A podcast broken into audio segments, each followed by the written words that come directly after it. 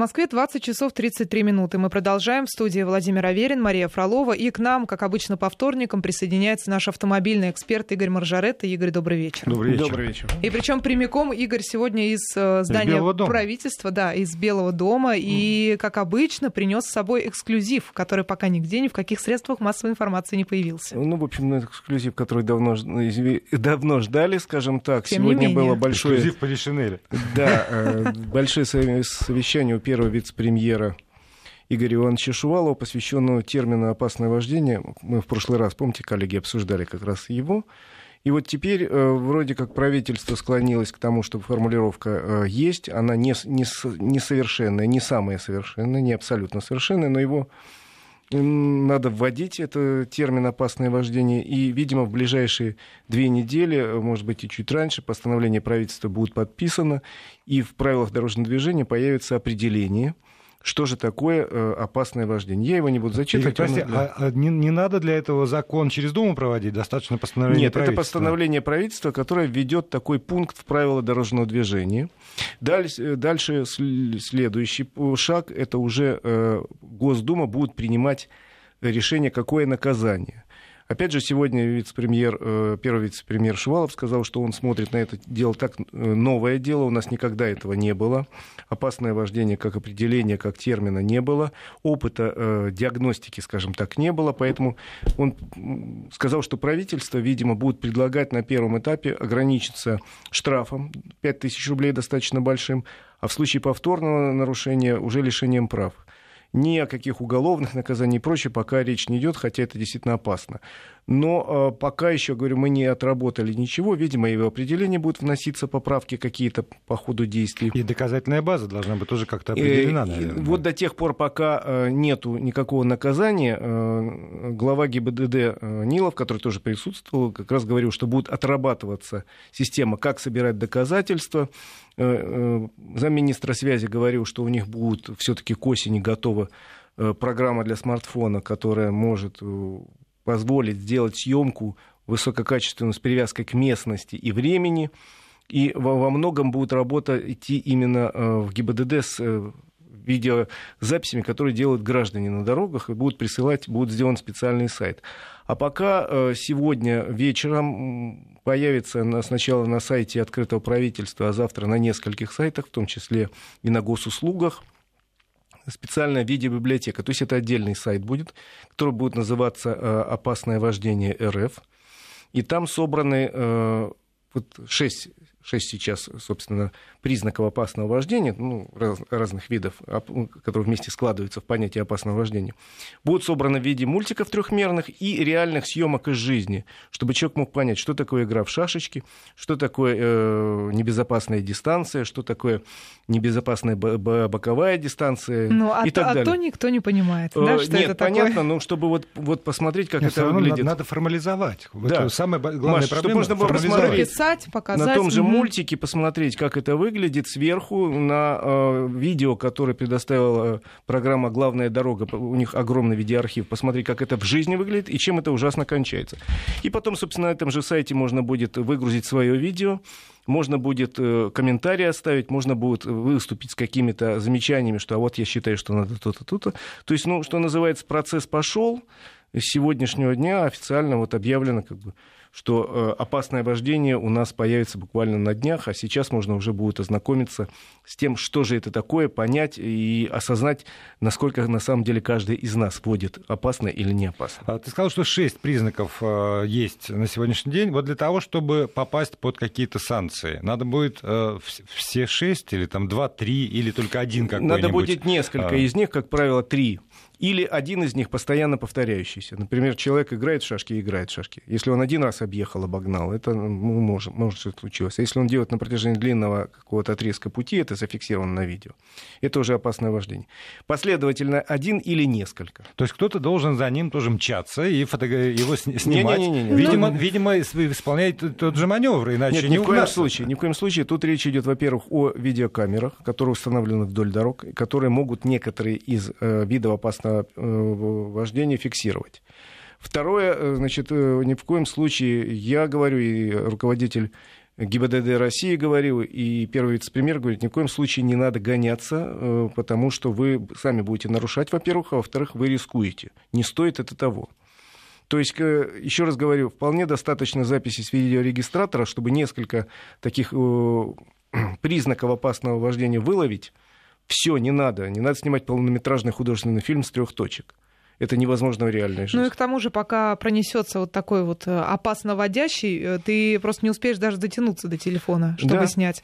Поэтому действительно всем видеорегистраторы в машине, которые работают нон-стопом, и потом можно нужный момент просто вырезать, вот. когда мимо тебя кто-то пролетел. Так Таким что вот образом. такая есть новость. Я считаю, что это хорошая новость, потому что э, опасное вождение есть, что называется, а ни, ни термина, ни наказания нет. Ну а вот еще одна хорошая новость. Правда, она периодически появляется у нас э, в информационном поле, но тем не менее нельзя не озвучить. В Госдуму э, внесен опять же законопроект об отмене транспортного налога. Очередная попытка полностью заменить налог акцизами на топливо. Ну, я думаю, что, к сожалению, эта попытка будет такая же, как и все предыдущие. К сожалению, все-таки. К сожалению, ну, потому что, э, если честно говорить, то очень нечестно поступили в свое время по отношению к автомобилистам, когда вводили акциз в топливо была здравая идея, что типа давайте реально, вот, транспортный налог это не, на, не налог на э, наличие у тебя четырехколесной машины, а на то, что ты ездишь и, соответственно, портишь дороги. Эти деньги теоретически идут в дорожный фонд. Э, поэтому давайте будем брать его не просто так, потому что у кого-то автомобиль не ездит. А э, реально, больше ездишь, больше платишь. Поэтому ввели специальный... Больше заправляешься, больше, Да, специальный акциз, который в бензине. И он на сегодняшний день составляет, если мне память не изменяет, уже 7 рублей в каждом литре бензина. Э, и сказали, вот когда мы это введем, мы отменим транспортный налог. Его ввели, а транспортный налог не отменили. И ничего с этим поделать нельзя. Ничего с этим поделать нельзя. Несколько раз депутаты предлагали, э, чиновники, некоторые предлагали общественники. Но э, каждый раз Минфин заговорил, что, ребята, это налог региональный, это деньги идут в региональные бюджеты, если мы его отменим, то, соответственно, в регионах случится коллапс, и дороги вообще все сдохнут. Да, но тогда у того же Минфина или у правительства есть вариант, например, перевести поступление от акцизов из федерального бюджета в региональные бюджеты. А так и делается, ну просто соотношение примерно сейчас 70 на 30, если мне память не изменяет, 70 остается в федеральном бюджете, 30 уходит в региональный. Да, хорошо бы повернуть. Но э, каждый раз чиновники Минфина говорят, ну, граждане, у нас кризис, мы должны каждую копеечку, поступающую в госбюджет, экономить. Ну да, потому что, насколько я понимаю, логика вот защитников такого подхода, она э, про человека, про конкретного автомобилиста, который, да. который платит. А логика тех, кто против, они за регион. Она, ну, они... скорее, за, за бюджет. Да, ну, причем, причем вот... Ну, ну, за региональный бюджет, Козырь конечно. это региональный бюджет, который не досчитается. Но в таком случае э, тоже есть, наверное, механизмы перераспределения средств, но они не неведомы тем, кто выступает против введения, против отмены транспортного налога. Ну, что по этому что, поводу скажут что... люди? Поскольку у нас не регионы на связи, а люди, я думаю, что они, конечно же, поддержат этот законопроект. На самом деле, прошлый такой законопроект был, э, не так на давно, него отзыв да. Да, правительства отрицательный, именно основываясь на расчетах Минфина. Думаю, этот законопроект, к сожалению, ждет то же самое. И это, к сожалению, как автомобилист, потому что мне приходится тоже платить дважды. Так. Да. Ну, еще э, из новостей. У нас э, Автостат, агентство наше любимое, вывело топ-10 лидеров отечественного авторынка по итогам апреля. И сразу три российские авто, автомобильные марки попали в этот топ. Mm. Это каждый раз это происходит, да? Это происходит каждый раз, конечно. Потому что иначе невозможно, естественно. Не, иначе невозможно. Это самые модели востребованные. На Лада, самом... ГАЗ, УАЗ. Да, конечно. Угу. Почему каждый раз? Э, у меня такое ощущение, что несколько лет назад до того, да, как. Несколько вот. лет назад еще была марка Москвич. А, нет, э, не до такой степени несколько, а вот до, до того, как с рублем стали твориться всякие вещи, э, по-другому выглядела тройка лидирующие? Там, там не особенно присутствовали российские марки? Или все-таки всегда это было действительно? Нет, российские марки присутствовали всегда, потому что на их долю приходится большая часть нашего рынка. В первую очередь это АвтоВАЗ, на долю которого приходится традиционно порядка 20% нашего авторынка, и э, эта доля все время э, одно время сокращалась, а теперь снова увеличится. Вот примерно 20% у нас приходится на АвтоВАЗ. У нас приходится, э, я смотрю, сколько, э, примерно 3% на УАЗ, ну, доля его растет, кстати, потому что, несмотря на кризис продажи этой замечательной машины, растут. Да, хотя наши нее, слушатели очень любят. Хотя у нее ручки отрываются. Не у всех, между прочим. Не у всех. Это надо будет двухметровым генералом могучего сложения, бывшим танкистом, чтобы вырвать с мясом ручку. Потому что... этого не, не, не, не очень ломкого автомобиля? А, официально заявлялось, что эта ручка рассчитана на усилие в 120 килограммов. Ну да, у него, видимо, вес, собственно, а привык к танку. Открывать танк. Где усилие вся, вся тонна, да? Нет, и, и группа ГАЗ, собственно, которая у нас э, традиционно главный производитель в России э, коммерческих автомобилей. Они держат львиную долю рынка коммерческих автомобилей. Ну, кстати, не надо забывать, что они сегодня производят на своих конвейерах еще несколько моделей зарубежных концернов, очень востребованных, в частности, э, Volkswagen и Skoda. Ну и, кстати, общая, вот отмечается совокупная доля отечественных э, марок в апреле этого года почти 28%, а в апреле прошлого года 23,5% было. Ну, То вот есть все-таки перевес говорю, идет в сторону отечественных ну, машин. Не перевес, но, ну, не перевес, случае, а в смысле они наращивают да. свою долю, угу. и это, в общем, приятно, э, потому что сейчас же никто никому ничего не навязывает. Ведь никто не заставляет человека сейчас, иди быстро покупай вот Ладу, а ты вообще ничего не получишь, как было там 30 лет назад. А сейчас у него есть выбор прекрасный. Тут вон, выйди вокруг нашего офиса, сколько автосалонов. Были бы деньги. Да. Я, я спросил, что, что люди как отреагируют. Сообщение у нас в WhatsApp. А давайте сделаем бензин еще дороже. Вот так вот, вот реагируют люди. После новостей продолжим. Продолжаем разговор. Игорь Маржарет у нас в студии. Мы не сказали в начале, видимо, есть еще шанс у тех, кто хочет что-нибудь спросить, написать либо э, к нам в, на смс-портал 5533 со словом «Вести» в начале сообщения, либо в WhatsApp на номер 8 903 170 63 63. Не только про э, свои предложения по поводу роста цен, но и что-нибудь по поводу автомобилей тоже можно спрашивать. Читаем, читаем ваши сообщения, если что. Да. Вопрос. Мы заговорили про то, что отечественные автомобили уверенно шагают.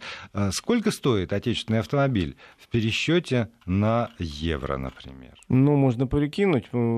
Самый дешевый отечественный автомобиль сейчас стоит около 400 тысяч рублей поменьше. Немножко, конечно, ну там, ну, скажем, хорошо, 350. 350 разделить на 75 получается Э, сколько получается? Ну, меньше, ну 5 меньше тысяч, 5. 5 тысяч евро. Меньше 5, да? Меньше 5 да, тысяч евро. Потому что вот я тут читаю статью, посвященную э, индийскому автомобилестроению, и э, там в пересчете на евро автомобиль стоит 3,5-4 тысячи евро, то есть еще пониже. И тогда возникает э, законный вопрос, а может быть все-таки э, значит, запустить их к нам, какой-нибудь Рено, Квит, Марути, Сузуки, Селерон, Марути, Сузуки, ЕЕКО, ну и там, не знаю, еще... Оставить причем название вот это ЕЕКО. Махиндра какая-нибудь, ну вот что-нибудь вот... Слушайте, друзья, значит, индийский рынок, он очень э, своеобразный, не похож ни на что в мире. Я был в Индии несколько раз, а два года назад был на индийском международном автосалоне в Дели. Такой проводится каждый год, очень крупный. И там представлено все, что делается для Индии. Это, конечно, с нашей точки зрения во многом паноптикум, потому что множество тех моделей, которые у них продаются, они вообще э, трудно отнести к категории автомобилей. Это даже не знаю что. Вот сейчас прошли сегодня сообщения о том, что якобы к осени России э, будут продавать автомобиль, который я видел на этой выставке. Это называется «Бажаж». Модель Куит, кажется, произносится. Ну, когда я увидел в Индии, он имел только цифровой индекс. И это официально самая дешевая модель в Индии. Она там стоит 2000 долларов. Это такая маленькая штучка, э, формально четырехместная. Э, но... Индийцы входят больше, как правило. Да, но с точки зрения российского потребителя это не автомобиль. И с точки зрения российской квалифи... классификации, классификации это тоже не автомобиль. Это мотоколяска. Это для, для этих, для байкеров?